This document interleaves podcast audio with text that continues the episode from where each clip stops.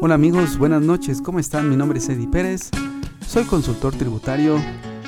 El día de hoy, en nuestro episodio de nuestro podcast, vamos a conversar acerca de las leyes de beneficio tributario que todavía hay en el país.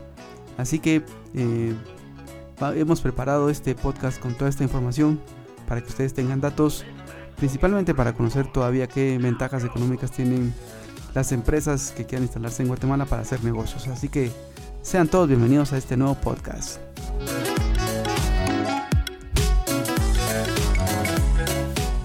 Vamos a repasar entonces eh, qué beneficios tributarios todavía quedan dentro del país para poder hacer negocios. Eh, y primero vamos a repasar entonces la ley de Maquila. La ley de Maquila que en Guatemala fue reformada por el decreto 19-2016 allá por aquel mes de marzo de ese año 2016.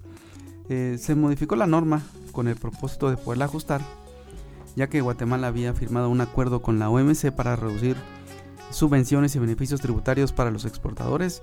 Guatemala eh, solicitó ante la OMC que siguieran vigentes algunas exenciones específicas para un sector muy puntual y este es el sector eh, de los maquiladores, de las empresas que procesan telas en el país. Entonces todavía se quedó vigente una exención específica para este tipo de entidades y vamos a repasar cuáles son. Básicamente los beneficios tributarios que tendría entonces un maquilador por instalarse en Guatemala son los siguientes. El primero es una exención de impuestos sobre la renta por un periodo de 10 años. También tiene eh, exoneración a la importación de partes, piezas y equipos para instalar su fábrica en el país.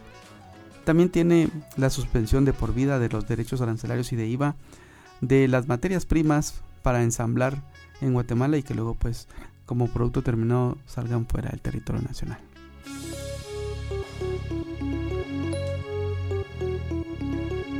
También dentro de la ley de Maquila se ha incluido a un grupo de, empresas que tienen un, un porcentaje, yo le llamaría interesante, de participación en la generación de empleos en el país, y son los contact centers o call centers, como se le denominan en la práctica. Ellos también tienen los mismos derechos que acabamos de comentar. Tienen derecho a una exoneración de 10 años de impuestos sobre la renta. También tienen eh, la exoneración de los derechos arancelarios y IVA sobre todos los equipos que importen en el país, siempre y cuando lo dediquen a la actividad por la cual han sido calificados. Y también eh, tienen derecho al no pago del ISO. Ese no pago del ISO también le aplica a las maquiladoras.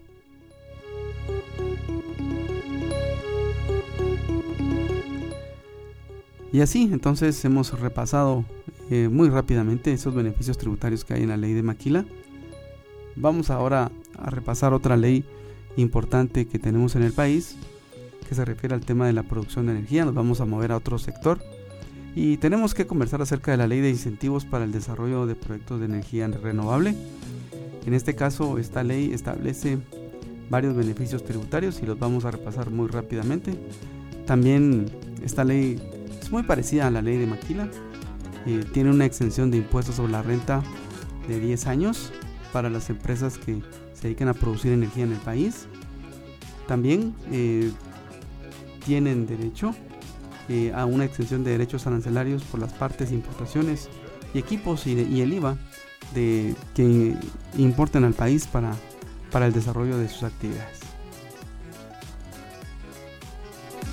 También tienen una exención específica para el caso del IEMA y yo la llamaría también para el caso del ISO. Así que esos son los beneficios de poder operar en esta ley. ¿Y qué tipo de energía califica para, para este tipo de exenciones? Vamos a revisar entonces que de acuerdo con la ley, le aplica a todos los proyectos de energía eh, que se renuevan por la naturaleza, así que eh, esto incluye la energía solar, la energía eólica, la hidroenergía, la energía geotérmica, la biomasa, la energía de las mareas y las otras que sean calificadas por el Ministerio de Energía y Minas.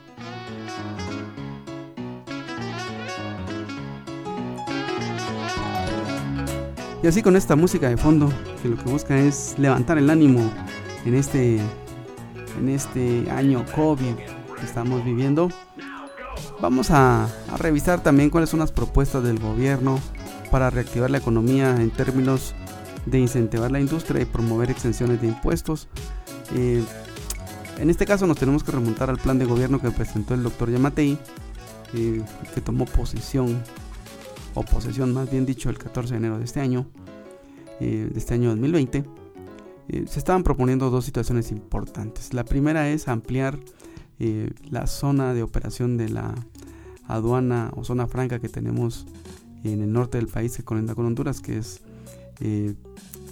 el puerto de Santo Tomás de Castilla. Entonces lo que se quería era ampliar ahí esa, esa aduana y esa, esa posibilidad entonces de tener un hub del lado del Atlántico para Guatemala para que pudieran conectar entonces todos esos buques e inmediatamente con San Pedro Sula, con Honduras y promover un tema de mayor comercio en el lado del norte del país.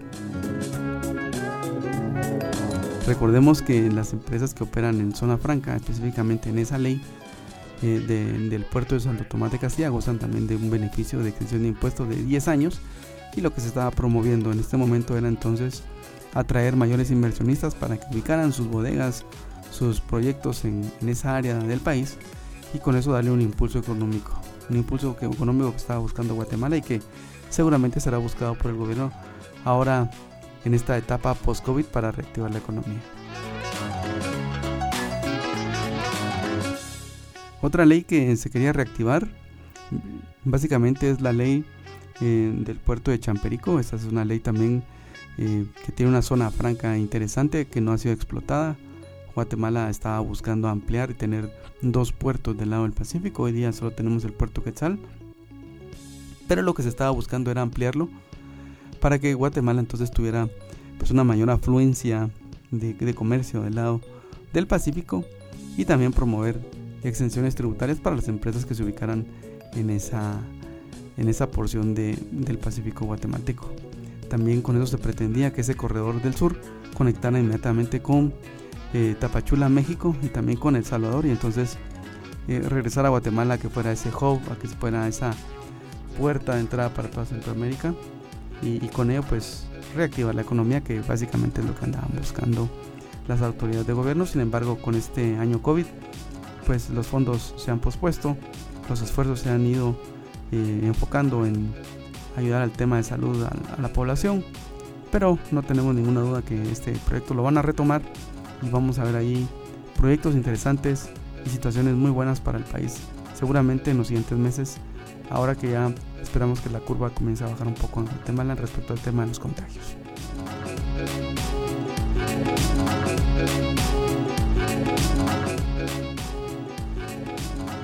Y así, sin más, eh, hemos llegado al final de este episodio.